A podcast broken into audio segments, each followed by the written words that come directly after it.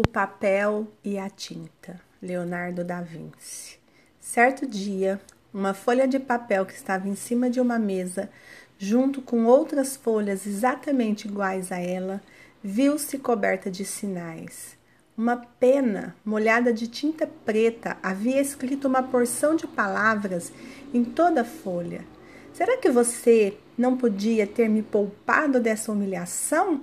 disse a folha de papel furiosa para a tinta. Espere, respondeu a tinta.